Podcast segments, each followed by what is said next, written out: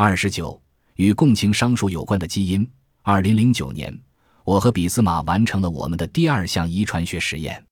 这次我们的兴趣是找到哪些基因和共情商数的个体差异有关。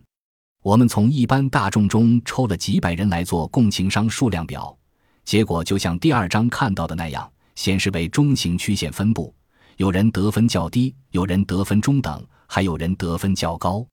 把这个结果称为正态，是因为这样的个体差异在任何一个人群中都会出现，就像是身高的个体差异一样。接着就要回答一个重要问题了：如果挑选几个可能成立的候选基因，那这些基因的差异能与共情商数的得分高低建立联系吗？我们用来确定共情基因的方法值得岔开来多说两句。因为基因狩猎是一桩单风险的买卖，人类的基因组中大约有三万个基因。基因猎人在寻找基因时有两种策略：一种是全基因组扫描，但这样做成本很高；还有一种是只检测可能的候选基因，成本只稍微便宜一点点。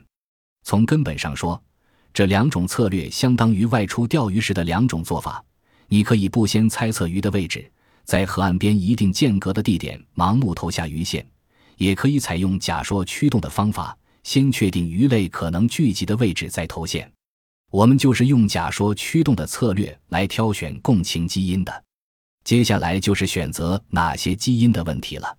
这是一个高风险的策略，如果选对就走大运，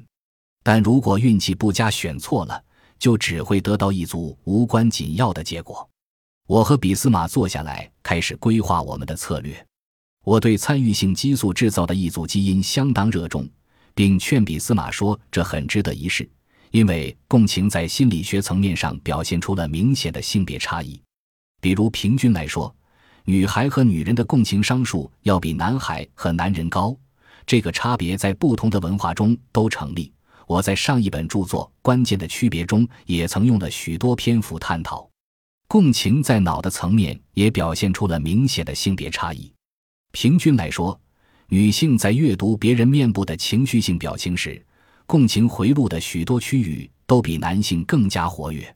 最近还有一项两性脑部结构差异的研究显示，许多因性别而不同的脑区中都包含了杏仁核和镜像神经元系统，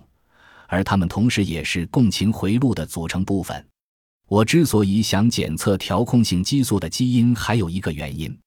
过去十年里，我们一直在跟踪研究英国剑桥郡的大约五百名儿童，他们的母亲都做过羊膜穿刺术，也就是说，在他们怀孕期间，曾有一根长针探入他们的子宫，为了临床方面的原因，抽取了一些羊水。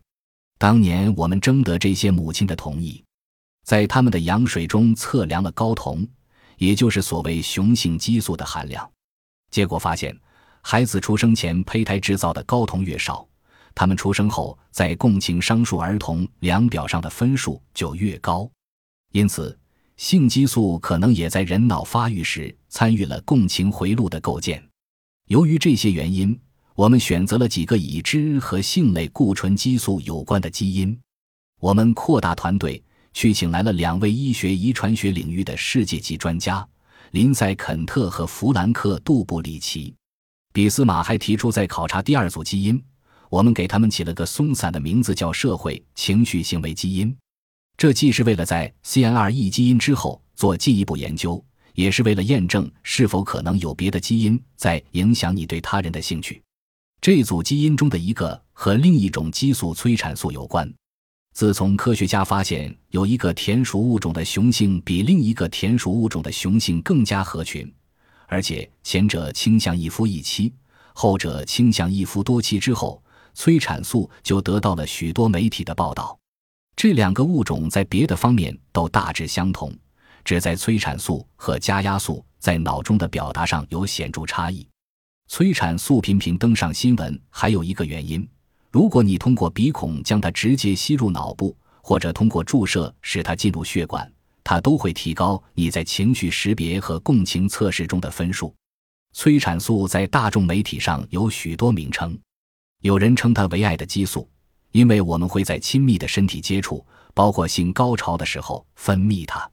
还有人称它为信任激素，因为当它的浓度上升，我们就会对别人更加慷慨，即使陌生人来借钱也会多给。有时，催产素也叫依恋激素，因为它会在新妈妈给宝宝哺乳时分泌，由此产生的幸福感使母亲爱上婴儿，也让婴儿爱上母亲。总之，我们检测的就是参与催产素以及精氨酸加压素的合成与接受的基因。精氨酸加压素是一种与催产素密切相关的肽类激素。最后，我们又挑选了一组基因，它们参与的是我们大致称为神经生长的过程。选择它们的理由很简单：对零度正面型脑部的研究发现，它们的神经细胞连接以及自闭者的脑在出生后发育早期的生长速度。都表现出与常人不同的模式。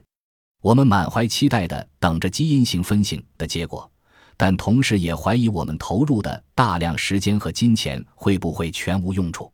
结果出来时，我们都激动坏了。在我们检测的六十八个候选基因中，有四个显示出了和共情商数有高度相关，其中的一个 CYPB 十一 B 一正来自性类固醇组。另一个 WFSI 来自社会情绪行为相关组，第三、第四个和共情商数相关的基因 NTRKE 和 GABA 三，都来自神经生长组。总而言之，我们发现了四个与共情相关的基因。不过，这还仅仅是第一步，因为从找到基因到理解它们的功能对于共情的影响，还有很长的路要走。但能跨出第一步，总归是好事。